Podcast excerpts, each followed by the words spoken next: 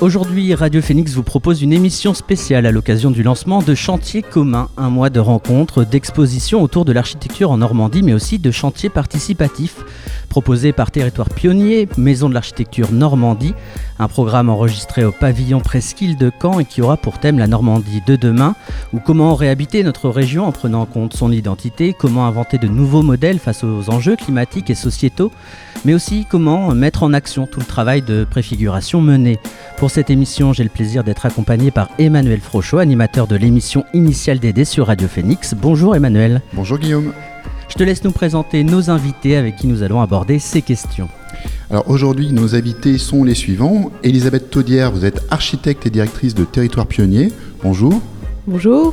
Kieran Gessel, vous êtes coordinateur et diplômé des Beaux-Arts euh, de Paris. Bonjour. Bonjour. Donc au sein de Territoire Pionnier, euh, vous êtes coordinateur et Territoire Pionnier, c'est la maison de l'architecture de Normandie qui a pour objet de faire infuser la culture architecturale, urbaine et paysagère au quotidien sur le territoire et Territoire Pionnier est à l'initiative de cet événement. Mara Schaffner, bonjour. Bonjour. Vous êtes ethnologue de formation, auteur et traducteur. Vous êtes notamment l'auteur de Un sol commun, lutter, habiter, penser chez Wild Project en 2019 et de Qu'est-ce qu'une biorégion coécrit avec Mathias Rollo chez Wild Project également qui est paru cette année. Tout à fait. Rémi Busco, bonjour. Bonjour. Et Camille Morin, bonjour. Bonjour. Vous êtes designer également, cofondatrice de la revue Topophile, et tous deux, vous avez été accueillis par Territoire Pionnier en résidence à Raigneville-sur-Mer en 2019-2020 dans le cadre du laboratoire des territoires. Jacques Delamarre, bonjour. Bonjour. Vous êtes diplômé en architecture, vous avez vécu deux ans en Australie où vous avez été formé auprès de David Holmgren, cofondateur du concept de permaculture. C'est ça. Nathalie Montigné, bonjour. Bonjour. Vous êtes géographe de formation et directrice du pavillon lieu qui nous accueille et qui est dédié à l'architecture et à l'urbanisme, fédérant habitants et acteurs du territoire. Voilà pour tous nos acteurs euh, aujourd'hui autour de cette table, même s'il n'y a pas vraiment de table, mais c'est la magie de la radio, on peut dire qu'il y a une table. On va commencer avec euh, Territoire Pionnier, Elisabeth et Kieran, euh, d'abord parler de ce qu'est Territoire Pionnier. Alors c'est bien sûr basé à Caen dans les 4 ans. On a souvent l'habitude de voir l'occasion des parking days qui permettent aussi de faire venir le public sur votre lieu de travail. Concrètement, Territoire Pionnier, au quotidien, c'est quoi les missions de la Maison de l'Architecture? Je sais qu'il y a un réseau également de, plusieurs maisons d'architecture. Et, il y a un travail de coordination justement sur tous ces territoires. Qu'est-ce que vous faites au quotidien à Territoire Pionnier?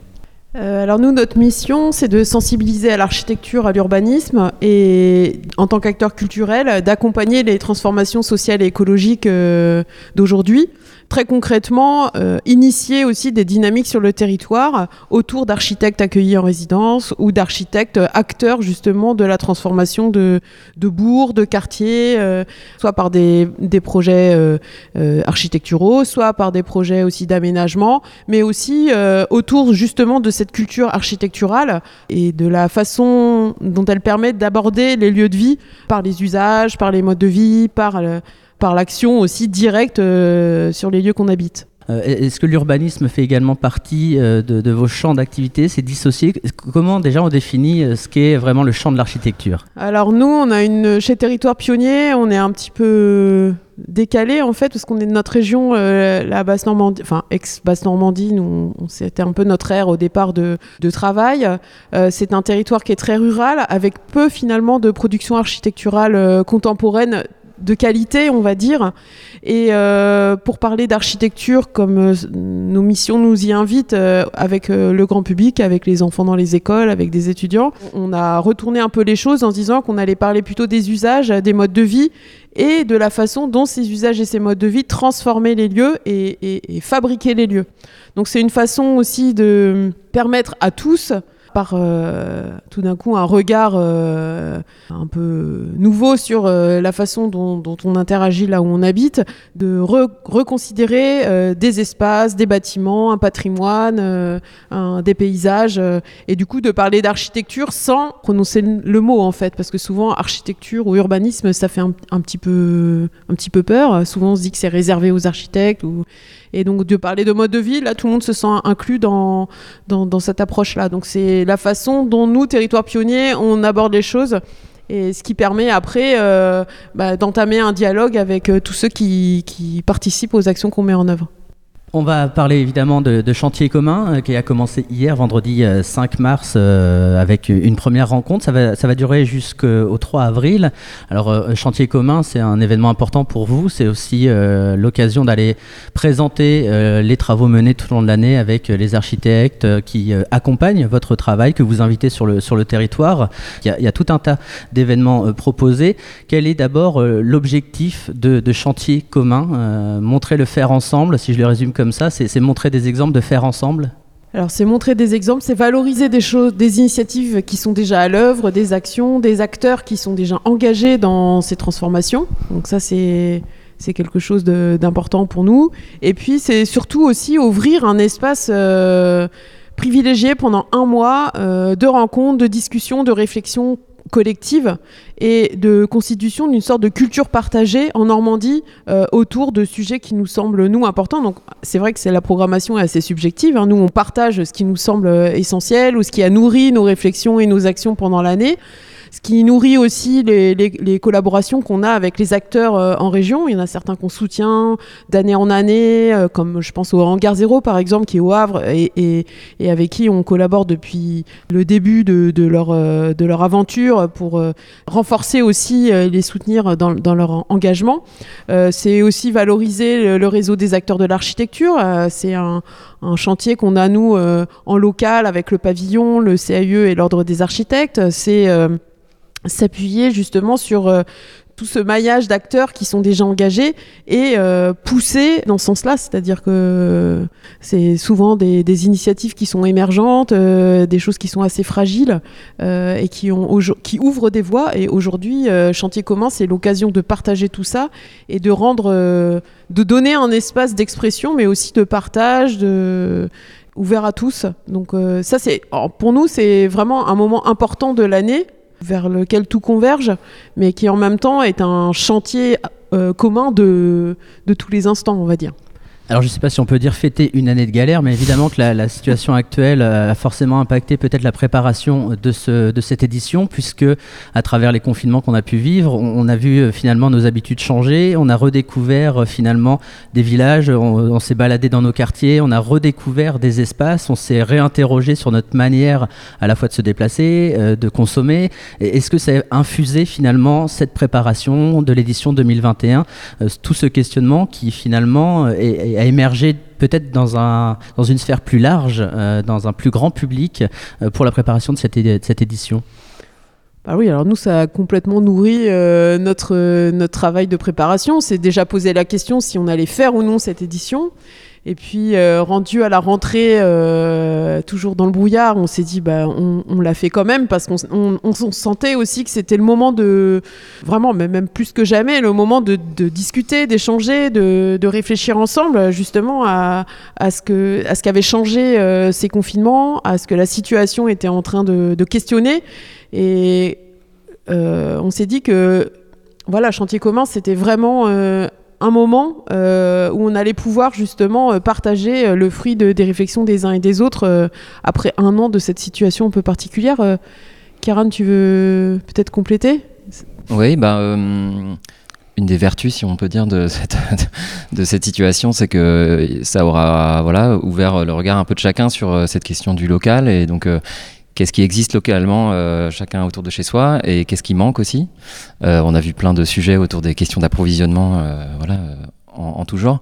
Par ailleurs, on voit aussi une des autres particularités de cette situation, c'est que ça nous aura aussi montré que finalement des changements qui paraissaient inconcevables en fait peuvent avoir lieu de façon assez rapide dès lors que les conditions sont réunies quoi. Ça peut permettre à chacun de se rendre compte que des choses qui peuvent paraître ou qui paraissait utopiste à une époque, en fait, euh, voilà, si, on se met, en mouvement collectivement, qu'on se rend compte que la situation impose aussi d'aller dans ce sens-là, on aura les moyens d'y aller euh, tous ensemble. Et donc euh, l'important, c'est justement du coup de pouvoir apporter de, la matière pour en discuter, pour permettre à chacun de explorer un peu ces sujets-là et, discuter ensemble de, des réponses qu'on peut apporter aux situations d'aujourd'hui. Vous disiez, donc ça a impacté l'organisation même de cet événement. Donc une, deuxième édition qui avait été perturbée par le début de la crise sanitaire, une troisième édition pour laquelle vous avez fait le choix de faire une grande partie en visio, en distanciel, et une petite partie en présentiel. Est-ce que vous pouvez détailler un petit peu les, les temps forts de cette troisième édition? Chantier commun, en fait, c'est vraiment un rendez-vous qu'on prépare tout au long de l'année. Dès le printemps dernier euh, et à l'automne, on était encore, euh, voilà, comme Elisabeth le disait, dans le brouillard sur euh, ce qui nous attendait pour, pour ce printemps. On est parti vraiment au départ sur des formats dont on savait qu'on pourrait les faire, c'est-à-dire donc aujourd'hui évidemment beaucoup de choses en ligne. On a tout un programme de rencontres qui a lieu chaque week-end, euh, qui permet d'explorer voilà, différentes thématiques euh, en lien avec euh, nos sujets. En revanche, dans la quasi-totalité des cas, justement, on a fait le choix de pas faire ça en visio pour quand même garder une dimension locale, régionale de l'événement. Donc les rencontres auront lieu un peu partout en Normandie et elles seront retransmises là en ligne. On a un livret autour de la notion de biorégion, on reviendra là-dessus, je pense, tout à l'heure, euh, euh, que chacun peut télécharger, imprimer chez soi et pour faire une activité euh, seule ou en famille. Et après, il y a les partenaires, tous les partenaires de chantier commun qui sont assez nombreux, qui sont, eux, pour certains, venus plus avec une proposition de rendez-vous en, personne, quoi, qu'on a dû adapter en fonction des jauges et des, voilà, des restrictions, mais qui restent possibles à ce jour. Voilà, du coup, il y a quand même un peu des rendez-vous en, physique, même s'il y en a moins que d'habitude forcément. Mais, euh, mais ça permettait quand même de garder cette dimension-là euh, qui, voilà, qui est quand même essentielle, de pouvoir vraiment se retrouver quand même un peu et mettre la main à la pâte. Quoi. Alors, euh, parmi les thématiques de, chantier commun, il y a cette idée de réhabiter la Normandie, mais on va peut-être d'abord euh, commencer par ce qu'est habiter la Normandie. Euh, on, voulait revenir avec vous sur l'identité de notre région, comme ça on a l'image d'une région plutôt agricole, avec certaines agglomérations qui viennent compléter un petit peu ce maillage. peut-être avec Rémi Camille, vous êtes allé dans la Manche, donc sur un territoire rural, intervenir à Régneville pour accompagner les habitants, observer ce qui était, fait en, en local. Quelle est votre vision notre région Normandie. Euh, quelle est pour vous l'identité de cette région-là? On, parle aussi beaucoup de la reconstruction, on l'a évoqué un peu en préparation de l'émission, qui, a, marqué forcément euh, toute une partie euh, de, réhabiter une époque, la, Normandie, c'est aussi la reconstruction. quelle est votre vision pour, pour vous deux de, de notre région? Je pense que c'est difficile de donner une vision pour l'ensemble de la région. Euh, je pense que pour l'ensemble des France, quand la France regarde la Normandie, bien sûr, il y a cette question euh, bah, de, la reconstruction. Nous, euh, on a c'était un prisme complètement différent. C'est, le prisme de Renéville, un petit village en bord de mer. Là, c'était vraiment très intéressant. C'était plus euh, une identité de euh, village euh, avec un passé maritime très fort où on sent encore tout, le commerce et toute l'activité qu'il y avait en lien avec la vie avec la mer et aussi tout ce bocage coutancé où il y avait beaucoup d'agriculture. Nous, c'est cette vision-là qu'on a eue, c'est une vision plus rurale de la Normandie qui est, très belle et qui révèle plein de richesses et de savoir-faire. Euh, qui colle pas forcément avec cette vision de la reconstruction, mais qui colle plus avec une, une vision euh, de, de petits villages avec euh, des agriculteurs, des pêcheurs, et qui maintenant évolue petit à petit, qui est plus vraiment un village de, enfin qui n'est plus un village de pêcheurs, qui est plus un village où justement on, vient habiter parce que c'était un ancien village de pêcheurs, parce qu'il a encore tout ce tout ce charme, il y a encore plein d'éléments de patrimoine dedans, et on vient habiter parce que parce que c'est agréable comme cadre de vie, qu'il y a un lien avec la nature qui est qui est très fort. Et euh, ah, nous, c'était vraiment cette, cette vision-là de la Normandie qu'on a vue à travers, à travers notre résidence à Renéville. Pour euh, les autres intervenants, quelle est votre vision de l'identité euh, Peut-être euh, Marin, Elisabeth, Marin, on t'a pas encore entendu je suis né à Coutances, mes parents habitent aujourd'hui encore à Regnéville, et donc bah, la Normandie c'est ma terre natale, je la, je la connais bien. Après, je, bah, je pense qu'en fait, il y, y, a plusieurs Normandies, ça je pense que c'est important de le dire, euh, qui voilà, c'est une sorte d'unité dans la diversité, il y a, y a, des paysages qui sont, qui sont quand même différents, mais c'est vrai que peut-être qu'un des trucs qui est, qui est le plus marquant, et par rapport aux questions qu'on pose aussi avec cette édition de Chantier commun, sur vraiment les questions d'écologie, euh, de, de, retour au local, de réhabiter cette Normandie, c'est que la Normandie, en fait, c'est quand même une région qui est très peu urbanisée par rapport à beaucoup d'autres. Il n'y a pas de grande métropole. Euh, et, donc du coup de, ce fait, euh, enfin voilà, qu'on est entre Cherbourg, Caen, euh, Rennes, qui du coup n'est plus la Normandie, mais qui quand même est est un centre attractif on se rend compte que finalement, au milieu de tout ça, il reste quand même encore, bah voilà, enfin, un vrai bocage qui est toujours là. Euh, quand même, les grandes monocultures intensives, comme on peut voir dans la Beauce, elles n'existent pas. Donc, le, passé agricole, la présence des haies, qui favorise aussi toute une biodiversité, toute une manière de faire l'agriculture est encore vachement présente. Même si ça, bien entendu, c'est en train, au fur et à mesure, d'être d'être mis à distance. Notre société est moins agricole qu'elle l'a été. Mais si on réfléchit à réhabiter cette Normandie, on se rend compte que quand même en Normandie, il y a encore un patrimoine extraordinaire, tant en termes de bâti que de paysage, que de traditions agricoles, qui permettrait assez facilement de retourner vers des, autonomies alimentaires et des autonomies locales. Donc euh, moi, ce qui m'intéresse avant tout, c'est quand même ça, c'est de se dire que en Normandie, le désastre les ravages sont pas trop grands. S'il y avait besoin de vraiment tout relocaliser, on y arriverait quand même vachement mieux que des tas d'autres territoires, je pense. Est-ce que finalement on n'a pas un territoire euh, presque idéal pour repenser les modes euh, de consommation, les modes de production? Est-ce que, est que finalement le territoire pionnier ne se trouve pas à l'endroit où on peut justement expérimenter et accompagner ceux qui veulent expérimenter euh, sur le territoire? Est-ce que la Normandie a de vrais atouts pour penser finalement les modèles de demain? Pas un hasard si Territoire Pionnier, justement, a ses actions d'expérimentation avec le laboratoire des territoires depuis maintenant une dizaine d'années. Parce qu'il y a aussi euh, cette culture de la collaboration, cette culture du réseau, euh, qui est aussi visible dans les, dans les espaces, puisque c'est une région qui, comme, tu, comme vous disiez, qui est composée de trois grands pôles urbains, Rouen, euh, Le Havre et Caen, et autour d'un maillage de petites villes et de, villes euh, moyennes et de bourgs qui, permet de, d'occuper le territoire, mais avec des, voilà, une résilience qui, paraît possible. C'est-à-dire, c'est pas une grosse ville avec euh, un no man's land autour. Il y a vraiment ces liens, euh, ces échanges possibles et ces alliances qui sont déjà présentes de dans l'histoire et dans la pratique quotidienne des Normands. Donc, comme le disait Marin, nous, on est assez confiants sur la capacité de la Normandie à, s'appuyer sur ses atouts pour pouvoir euh, s'adapter aux enjeux et aux transformations qui sont nécessaires. Par contre, ça ça va pas venir tout seul. Donc en fait, euh, euh, révéler justement cette capacité, ces richesses, cette, cette culture de la collaboration, du réseau et en faire un atout, ça se travaille. ça se travaille à notre échelle, nous, d'acteurs culturels. Ça se travaille euh, en, révélant et en en parlant et en activant tout ça autour d'actions très concrètes. Euh, et c'est ce qu'on essaye de faire à notre toute petite échelle, parce que des résidences d'architectes, c'est minuscule. Enfin, Regneving, c'est une toute petite c'est une toute petite commune, mais euh, l'idée, on parlait d'infuser la culture, d'infuser cette culture, d'infuser des regards décalés. Bah, c'est aussi ce qu'on essaye de faire avec nos actions.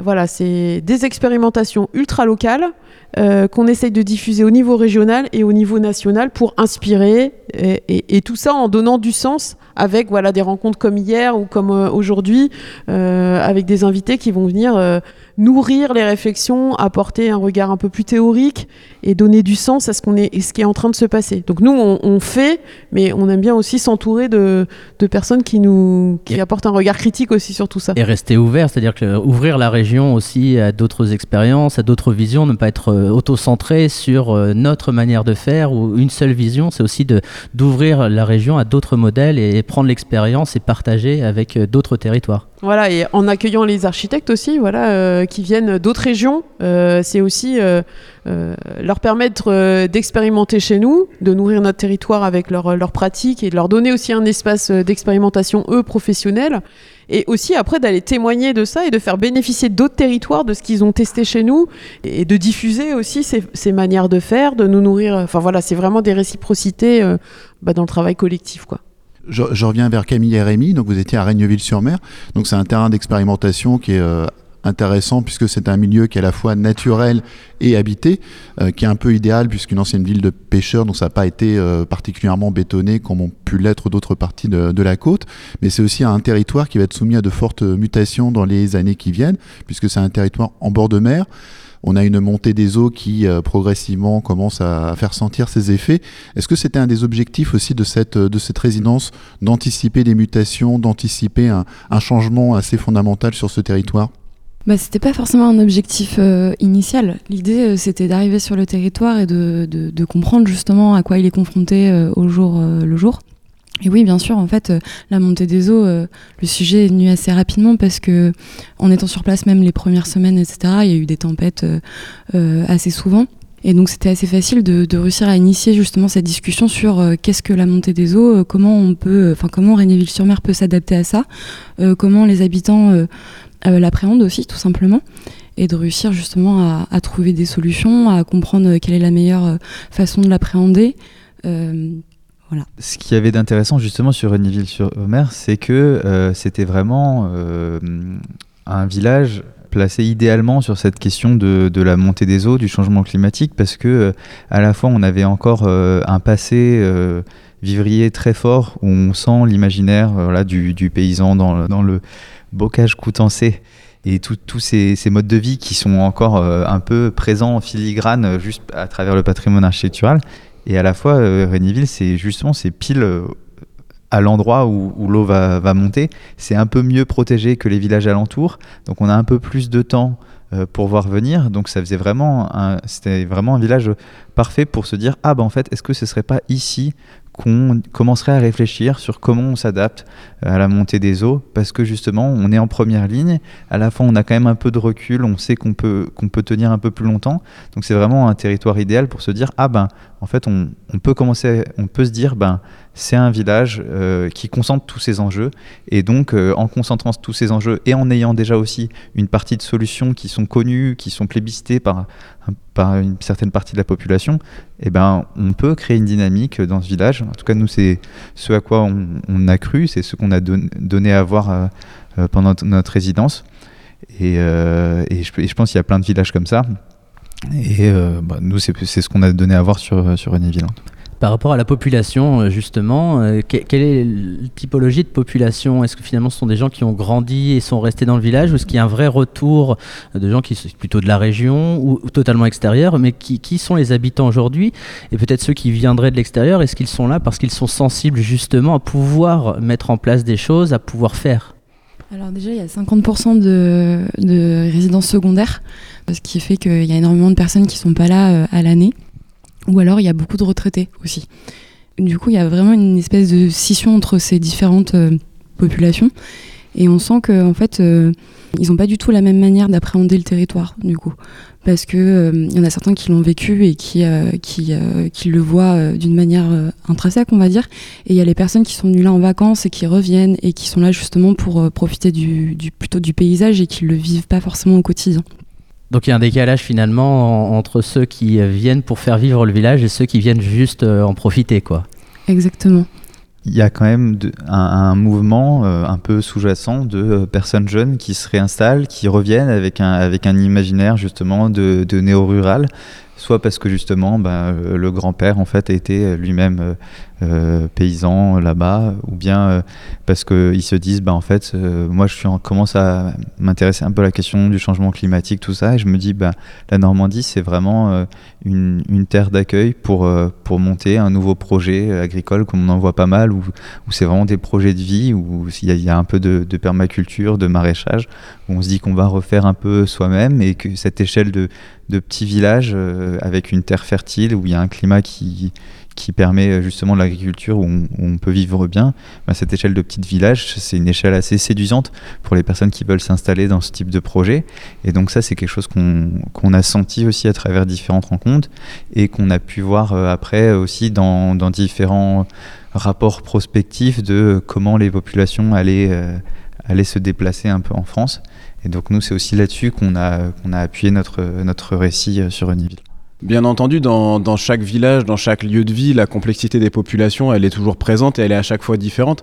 Mais euh, Renéville, en fait, est un exemple parmi tant d'autres. C'est qu'en fait, à chaque fois, il faut venir voir comment ça se passe dans ce milieu-là, comment les gens vivent, qui sont les populations, comment elles ont évolué, quelles sont leurs habitudes, qu'est-ce qu'elles sont prêtes à faire. Et c'est à partir de ça qu'on peut accompagner le changement. Mais par exemple, euh, aujourd'hui, la communauté de communes de Coutances, elle a signé un contrat avec le ministère de, l'écologie où elle devient territoire pilote pour la montée des eaux mais ces réflexions-là, elles, ont, elles sont encore embryonnaires. C'est-à-dire qu'en fait, juste la Normandie, il y a un littoral tout du long où il y a des tas de villages et de villes qui ne se posent pas la question de ce que va être le changement climatique, de ce que va être la montée des eaux, de ce que vont être les sécheresses, parce qu'il y a aussi des sécheresses. On annonce quand même plus de 30 jours de canicule supplémentaires d'ici 30 ans. Donc en fait, même dans toutes les terres intérieures, il y a des tas de choses qui vont devoir se recomposer. Et je pense qu'un des enjeux majeurs aujourd'hui, c'est exactement comme ce que Camille et Rémi ont essayé d'activer à Renéville, c'est dans tous les villages et dans toutes les villes de Normandie, essayer de prendre le pouls des populations locales pour avec elle, essayer de penser ce que peut être le changement, comment est-ce qu'on peut transformer nos modes de vie pour, pour continuer à bien vivre. Parce que l'enjeu, il est vraiment là. C'est que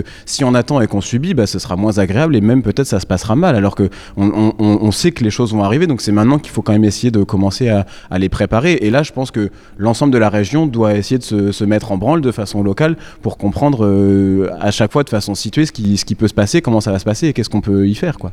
Bah vous me faites la transition idéale, c'est-à-dire les modèles maintenant. C'est-à-dire on a fait ce constat-là, on voit un petit peu ce qui est, ce qui est en tout cas euh, la Normandie aujourd'hui, mais demain, euh, quels sont les modèles? Alors certains sont déjà en train de se mettre en place, d'autres sont encore à imaginer.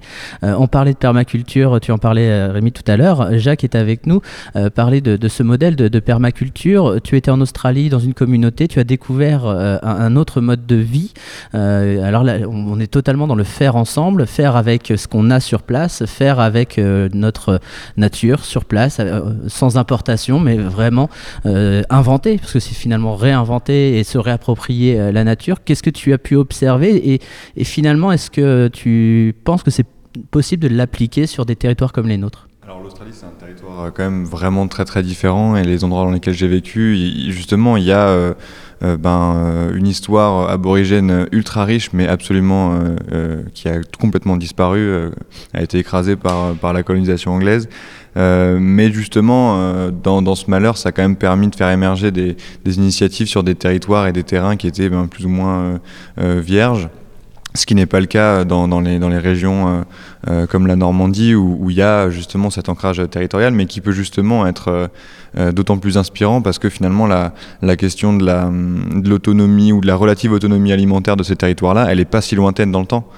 Euh, donc, euh, donc effectivement, c'est des territoires qui sont très inspirants, ne serait-ce que par leur euh, leur côté urbain, les, les, les centres-bourgs, etc. C'est des, des, territoires qui fonctionnaient très, enfin, relativement bien il y a encore quelques, quelques centaines d'années. La question de la permaculture, elle, se rajoute à ça, où elle vient comme une sorte de, d'inspiration et de, et de manière de repenser justement ce, ce, ce mode de vie paysan, je pense.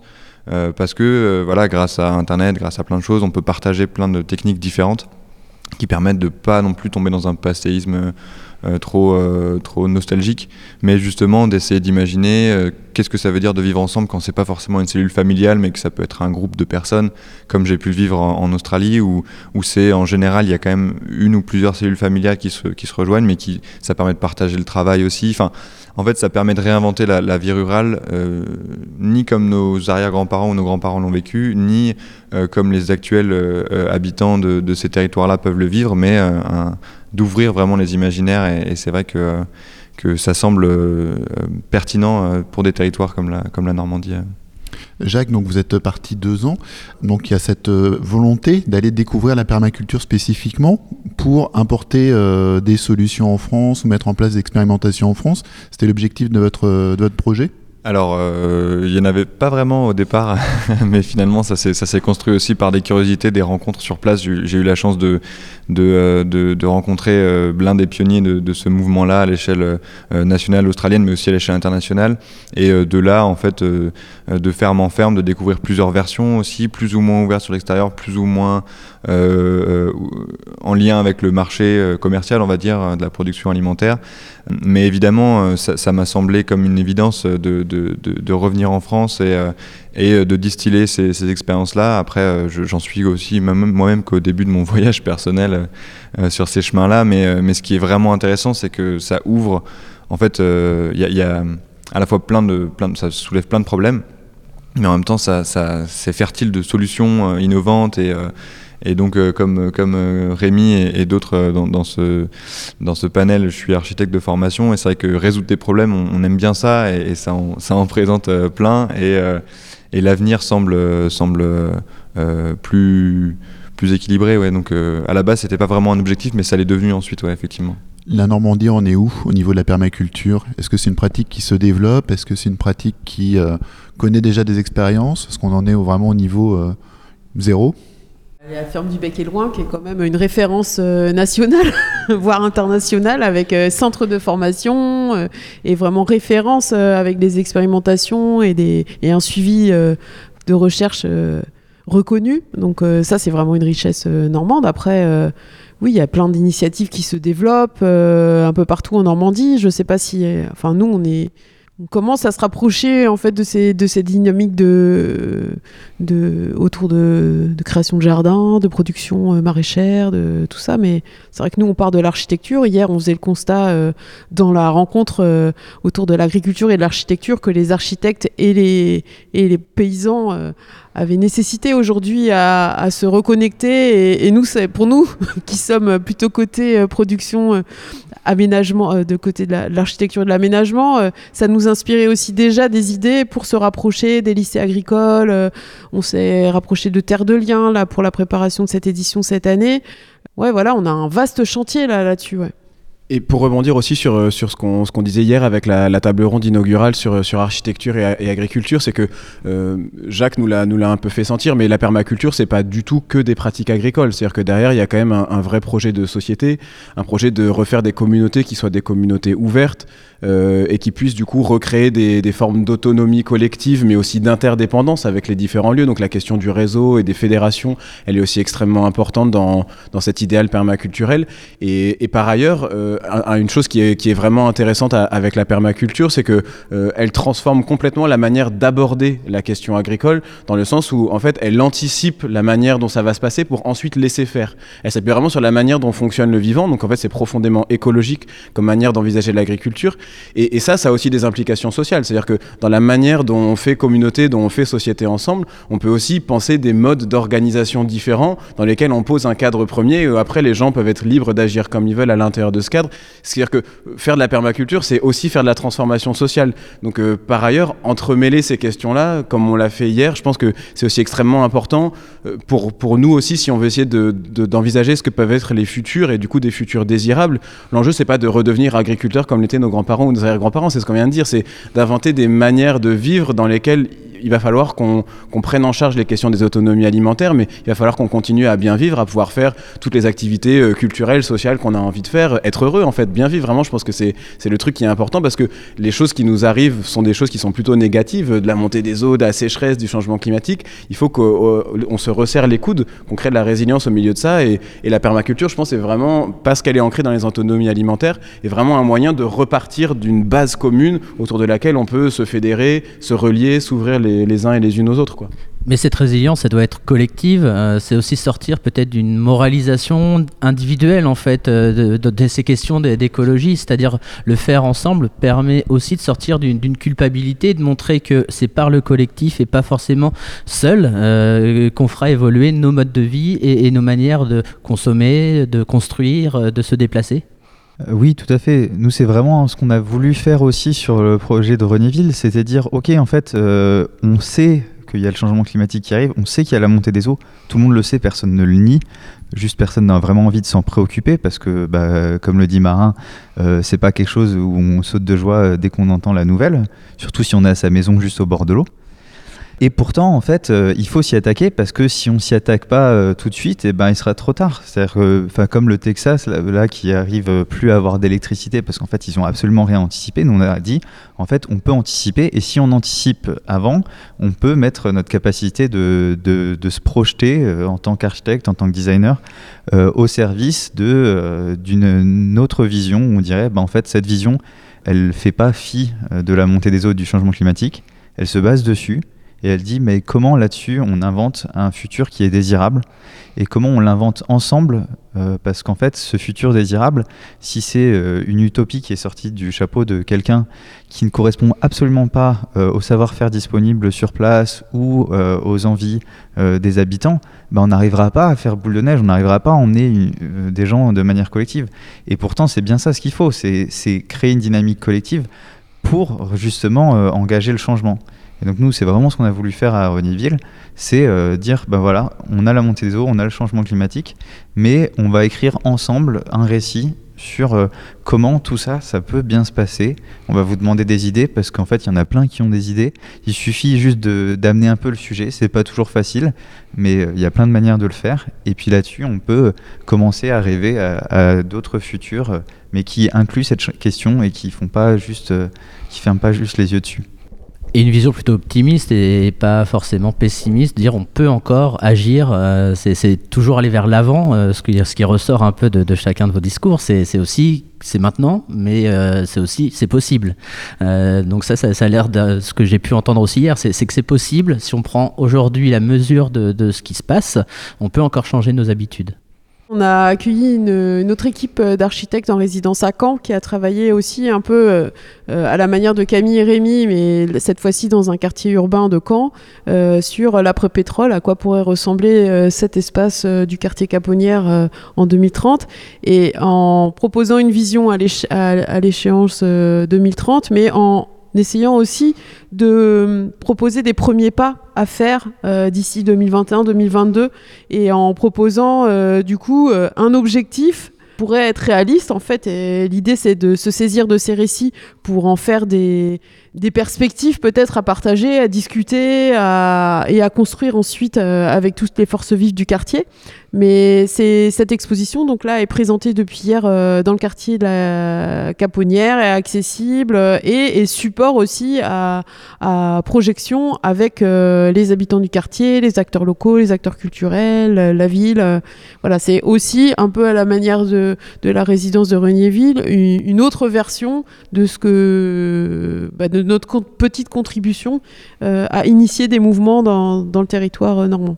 Et c'est aussi favoriser peut-être la vision des habitants, de se projeter. De, tout le monde ne, prend peut-être pas le temps, et c'est normal dans le quotidien d'inventer, de réinventer son quartier, de de- d'imaginer des possibles, parce qu'on n'a pas forcément conscience que tel bâtiment n'est pas utilisé ou pourrait être récupéré, ou que tel terrain finalement est accessible, mais on ne le sait pas. Donc c'est aussi montrer que sur un territoire, on parle souvent d'échelle, mais sur une petite échelle, on peut aussi euh, avoir sur des territoires très restreints euh, des possibilités pour infuser aussi ce nouveau mode de fonctionnement.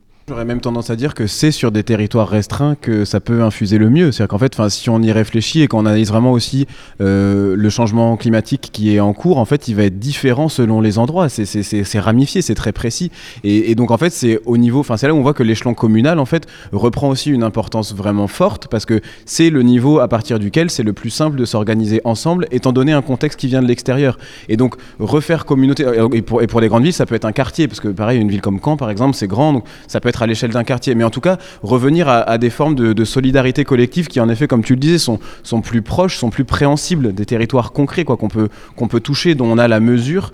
Et, donc, la région Normandie, c'est important, c'est un, un ensemble, mais euh, à l'échelle d'un individu, euh, la Normandie, c'est immense, enfin, c'est beaucoup trop grand. On ne sait pas par quel bout prendre le problème, alors qu'en en fait, là où on habite, là où on a les pieds, là où on vit, euh, c'est quand même le, le meilleur endroit depuis lequel repartir pour, pour construire des autonomies collectives. Alors, c'est changer son logiciel, changer son regard sur le milieu qui nous environne, qui nous entoure et qui nous accueille.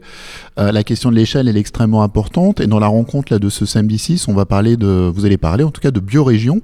Euh, de quoi s'agit-il ces biorégions? C'est quelle échelle une biorégion? Il y a eu des, euh, un travail qui avait été fait par Agnès Sinaï sur la région Île-de-France, une projection à 2050 d'une région Île-de-France qui vit difficilement l'après-pétrole et euh, qui propose, euh, modèle biorégional propose des solutions. Euh, appliquer la Normandie, c'est quelles échelles les biorégions? Bah ça c'est une question vraiment épineuse, mais c'est bien, c'est une bonne question parce qu'en fait euh, la biorégion historiquement donc c'est un concept qui vient des années 60-70 aux États-Unis, de la côte ouest des États-Unis, du côté de San Francisco, et donc c'est euh, la contre-culture américaine. euh, après les, les mouvements hippies, c'est des gens qui, qui vont réhabiter dans l'arrière-pays de, de la côte ouest, donc c'est des réhabitants qui correspondent à peu près à ce qu'on voit avec les néo-ruraux aujourd'hui en France. Et à ce moment-là, eux, la vision qu'ils ont, c'est de venir se réhabiter, se recoller à des bassins versants. Les bassins versants, c'est le réseau hydrographique d'un fleuve et tous ses affluents. Donc en fait, on vient se remettre au contact des cours d'eau. Et à ce moment-là, la biorégion, du coup, c'est un emboîtement d'échelle. C'est-à-dire que c'est à la fois le cours d'eau à côté duquel on revient se mettre, ici, là, juste à côté de chez nous, au niveau vraiment local. Mais en fait, il y a l'amont, il y a l'aval. Donc en fait, il y a des solidarités de bassins versants. Et puis si on prend le fleuve dans son ensemble, en fait, ça permet aussi de créer des liens et de voir que, bah, tiens, à 50 km, il y a tel savoir-faire traditionnel. Euh, au sud, à 60 km, il y a des artisans qui savent faire Et en fait, de recréer aussi des réseaux d'échanges qui permettent de recréer des identités collectives ouvertes, à la fois locales et à la fois régionales. Enfin, vraiment d'être vachement plus dans des porosités, dans des mélanges, être moins dans des, dans des cases, en fait. Et c'est ça qui est intéressant avec l'idée de biorégion, c'est qu'en fait, elle, elle nous invite à repenser complètement autrement les frontières à l'intérieur desquelles on vit. C'est des frontières qui, en fait, sont beaucoup plus poreuses parce que c'est les frontières des rivières et des fleuves. Donc, c'est des frontières mouvantes. Et les frontières administratives, elles existent. Euh, je dis pas forcément qu'il faut les abandonner, mais en tout cas, à l'intérieur de ces frontières administratives, il y a d'autres frontières qui sont les frontières du vivant, qui sont peut-être les frontières les plus intelligentes aux côtés desquelles venir euh, se remettre, parce que changement climatique arrivant, euh, celles-là, on sait qu'elles existent, qu'elles sont là et qu'elles peuvent soutenir des communautés de vie. Et l'eau, c'est quand même un truc fondamental. On en a absolument besoin pour vivre. Mais après, pendant des décennies, des millénaires presque, on, a toujours placé l'habitat en fonction justement de, de, sa nature, de la manière de produire sa propre euh, aussi autonomie euh, en, termes de nourriture, en termes voilà, de, de, production aussi de matériaux, puisque la nature produit aussi des matériaux. Et finalement, on l'a abandonné au fur et à mesure des, des siècles. Est-ce qu'on peut revenir justement à cette conscience et à ce quelque chose de plus rationnel peut-être de finalement penser l'habitat aussi au sein même de son euh, environnement naturel? Est-ce qu'on n'est pas parti trop loin? Est-ce que c'est encore possible? C'est toujours possible en fait, on, va quand même pas euh, se priver tout ça. Euh, là, bah, peut-être oui, Nathalie, tu nous fais un petit signe. Peut-être on a là, on est au, cœur de l'exposition Fibra qui montre justement des architectures qui se construisent avec des ressources locales euh, partout dans le monde, euh, des fibres, euh, du saule, du bambou. Chez nous, on a du lin, du chanvre, de la paille à profusion. voilà, ces matériaux, ils sont là. Il s'agit euh, maintenant de changer d'état d'esprit, de changer peut-être de logiciel et de se dire, euh, plutôt que d'aller euh, acheter tout dans des catalogues pour construire des bâtiments, reconsidérons ces matériaux disponibles à profusion autour de nous et nourrissons la production architecturale, la production de nos espaces de ce, de ce déjà-là. Alors déjà, peut-être faut-il construire, c'est aussi une question. Hein. déjà prendre soin de ce qui existe et puis ensuite, quand on construit des nouveaux bâtiments, peut-être euh, voilà changer de catalogue. On prend plus euh, celui des, des, productions industrielles, mais plutôt euh, ce qui est là à proximité. hier, Jacques, tu parlais de, de, constructions en Australie qui sont faites voilà avec du réemploi, avec les déchets justement de la production des, des, métropoles. peut-être euh, simplement euh, retrouver euh, le, côté vernaculaire, c'est-à-dire ce qu'a été la production architecturale et aussi agricole depuis la sédentarisation des êtres humains. C'est c'est ben, qu'est-ce qu'il y a autour. Quoi. Et c'est vrai que là, depuis quelques décennies, quelques siècles, on a su s'en détacher, on a pu s'en détacher, mais c'est aussi, on en parlait au moyen de, ressources euh, fossiles euh, ben, épuisables et euh, dont on voit le bout à peu près là. Donc, on, enfin, tu poses la question, est-ce que c'est possible? Mais je pense que c'est même un peu nécessaire. Je pense que c'est possible, mais c'est aussi nécessaire en fait. Et heureusement, on, a des gisements à la fois naturels mais aussi artificiels autour de nous qui vont permettre, c'est sûr, alors au moyen d'un changement de logiciel dont on parle, hein, mais, mais de, transitionner vers un, retour à une certaine forme de vernaculaire qui est quand même alimenté par ben voilà, deux, siècles de, révolution industrielle, de progrès, technologique et, de connaissances qui euh, effectivement euh, permettra de dépasser euh, cette condition de bio, traditionnelle. Tu, parles de, progrès, euh, finalement c'est quelque chose qu'on nous a inculqué, le progrès par le béton, finalement on s'aperçoit que c'est tout sauf un progrès et que le, progrès aurait été au contraire de perfectionner euh, le naturel et euh, d'optimiser, parce qu'on a aussi une notion du temps qui est différent quand on construit avec ces matériaux actuels et d'autres matériaux plus naturels. C'est aussi une autre notion du temps et du, savoir-faire avec le temps, de la patience qu'on n'a plus. Ça questionne en fait tellement de, logiciels différents que c'est aussi important d'avoir peut-être à revoir notre notion au temps. Absolument, absolument. L'accélération, on va dire euh, généralisée, euh, n'aide pas du tout à, se, à, justement prendre le temps de ralentir dans la construction, dans la production agricole aussi. Enfin, effectivement, cette notion de temps, elle est, elle est hyper importante à questionner, tout à fait. Euh, l'imaginaire de la permaculture et l'imaginaire de la biorégion, ils sont très proches, hein. ils, sont, ils, sont, ils sont cousins, vraiment, là-dessus, il y a des liens qui sont, qui sont très forts. Euh, ce, qui, est important aussi, c'est que, euh, en fait, quand, quand, on, veut, quand on essaye de, se projeter dans, dans ces manières-là de faire autre, une des sources d'inspiration majeure, c'est ce qu'on appelle les savoirs autochtones. la biorégion, elle vient aussi vraiment de là, parce qu'en fait, la côte ouest des États-Unis, au moment où ça a été créé, c'est quand même un territoire qui a été colonisé, dans lequel il y avait des, communautés, des peuples indiens qui vivaient là depuis des, des, des millénaires, euh, enfin des, milliers d'années, euh, de façon vraiment totalement écologique, harmonieuse des environnements, etc. Et ça, c'est des choses qui existaient aussi chez nous, hein, en Europe et même en Normandie. Si on remonte dans, le temps, euh, la destruction de nos milieux de vie, elle est quand même assez récente. Donc peut-être, enfin, il y a vraiment un enjeu à retrouver des manières de vivre qui soient on peut dire anciennes, mais réinventées à l'aune de ce qu'on sait faire aujourd'hui et de certaines avancées technologiques qu'on va pas abandonner pour autant. Parce que derrière se posent aussi des questions de transport, de santé, d'éducation. Enfin, l'enjeu c'est pas de revenir à la bougie, hein, soyons bien d'accord là-dessus, mais c'est de réussir à bien vivre face à des bouleversements qui font que le système, comme tu disais, de progrès par le béton dans lequel on nous fait vivre, va vraiment avoir de plus en plus de mal à tenir. Donc euh, c'est à nous-mêmes aussi d'essayer de réinventer des nouvelles manières de faire ensemble. C'est important, je pense. J'aimerais revenir, euh, on, on, a parlé rapidement de l'exposition. Nathalie euh, du Pavillon, euh, vous le disiez en début d'émission, c'est de sensibiliser aussi le public à des exemples qui existent de, faire autrement à travers l'exposition en cours et, ce que vous faites tout au long de l'année. quel est le retour du public qui vient observer? Est-ce qui, ça peut, on parlait d'infuser, ça, passe aussi par là, de, montrer des exemples. Quel est le retour de ce public plutôt urbain qui est confronté à d'autres modes de construction? Donc le, notre objectif euh, premier euh, du pavillon, c'était c'est vraiment de sensibiliser euh, avec un objectif pas uniquement de d'accumuler des connaissances, des références, mais c'est aussi se poser la question de comment on fait surtout ensemble. Et je pense que depuis quelque temps, la, la question du de faire autrement s'impose de façon impérieuse de plus en plus. Et donc c'est vrai que nous, notre objectif, c'est aussi de faire venir le monde, entre guillemets, euh, au pavillon et de nous confronter en fait euh, à des références, des expérimentations et l'exposition dans laquelle on est actuellement sur euh, l'utilisation des fibres dans la construction, bah, c'est quand même au cœur des préoccupations puisque le milieu du bâtiment c'est un des plus gros producteurs de déchets.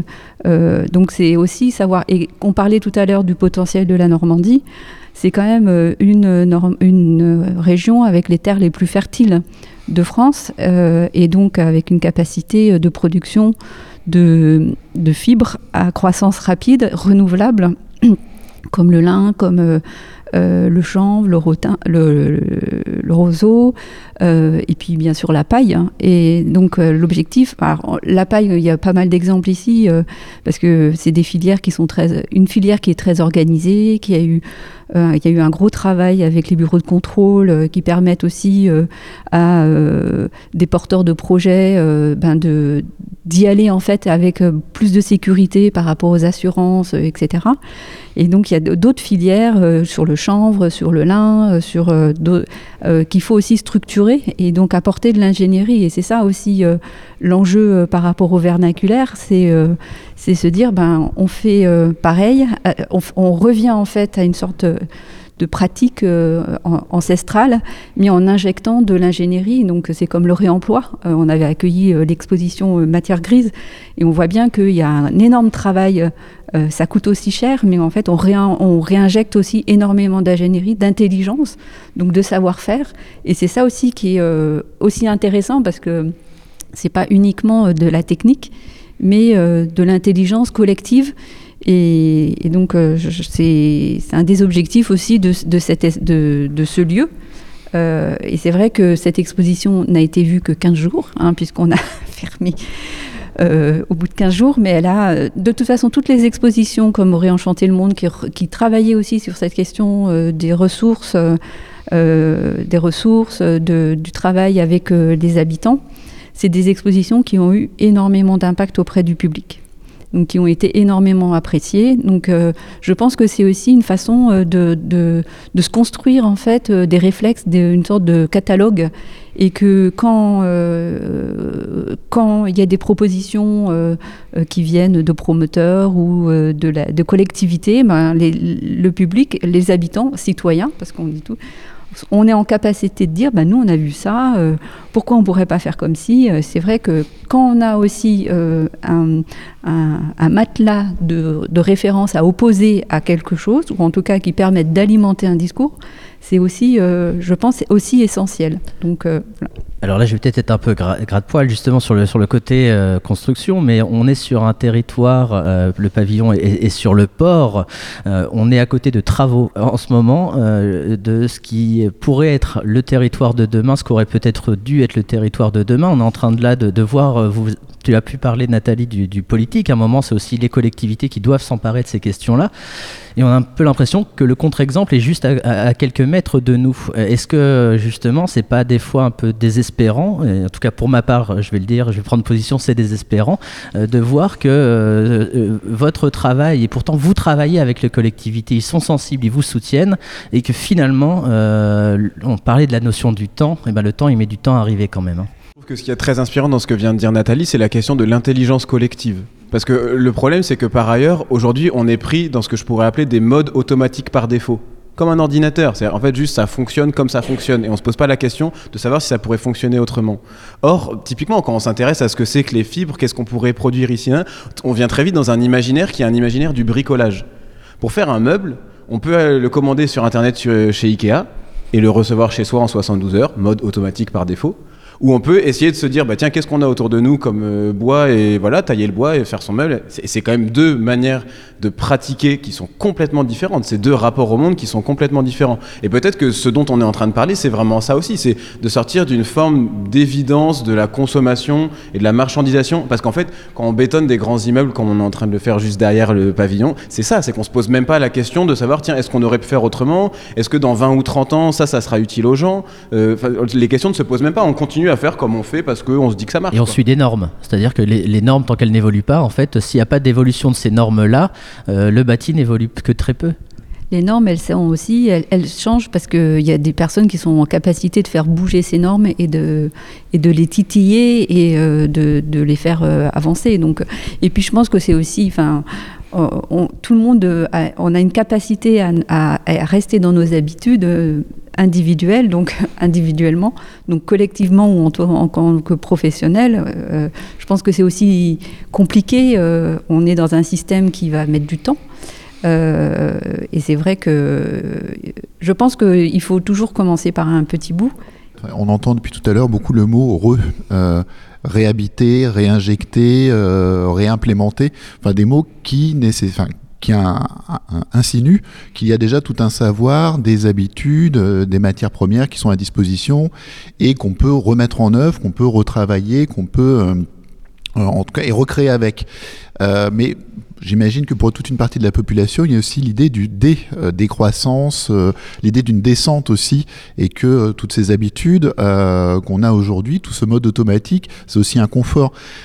quelque part, il faut convaincre, et qui doit-on convaincre en premier? Comment se fait ce travail d'éducation, pas seulement des populations, il y a aussi les promoteurs, il y a aussi les élus. comment on arrive à faire ce petit pas qui permet de faire un grand pas par la suite pour aller vers de nouveaux modes de consommation? Parce que l'idée, c'est quand même celle d'une sobriété, une sobriété énergétique, sobriété en matière de transport. Bah, on parlait tout à l'heure d'avenir désirable. Euh, nous, on essaye par des petites expériences ou sur des projets très concrets de rassembler les acteurs et d'avancer ensemble. Euh, je pensais là, avec ce qu'on était en train de se dire, euh, au pôle d'économie sociale et solidaire qui va être présenté la semaine prochaine dans le cadre d'une rencontre pour chantier commun, qui est un exemple d'acteurs qui se sont réunis autour d'une volonté de transformer une ancienne friche commerciale en un lieu rassemblant des associations, des acteurs de l'insertion. Au départ, il n'y avait pas forcément une envie de faire autrement. Il y avait un besoin du, exprimé du territoire.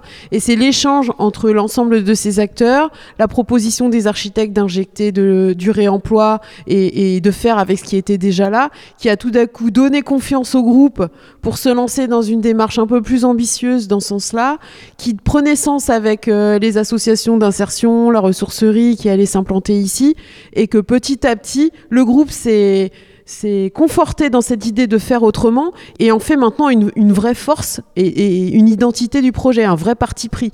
Et en fait, c'est peut-être euh, toujours dans ces idées de petites échelles, euh, d'acteurs avec une échelle où ils peuvent agir et pas partir dans des trucs euh, hors d'échelle et, complètement inatteignable, plutôt se dire voilà, là où on est, sur ce projet-là, on se met d'accord d'avancer dans ce sens-là, et on explore ensemble des façons de faire nouvelles et on se donne confiance les uns les autres à avancer, à avancer comme ça. Je pense que c'est pas forcément en se disant euh, qu'est-ce qu'on perd, euh, qu'est-ce qu'on qu'est-ce lâche, etc. C'est plutôt euh, être dans une démarche d'ouverture, de création, de construction collective qui du coup est plutôt une expérience positive et qui donne à voir un enthousiasme aussi qui est partagé par l'ensemble des acteurs et qui conforte aussi d'autres personnes autour que ces voix-là sont pas des voix euh, négatives, enfin voilà, où on subit, mais plutôt quelque chose qui va permettre à chacun de s'épanouir, de trouver sa place, d'apporter sa pierre.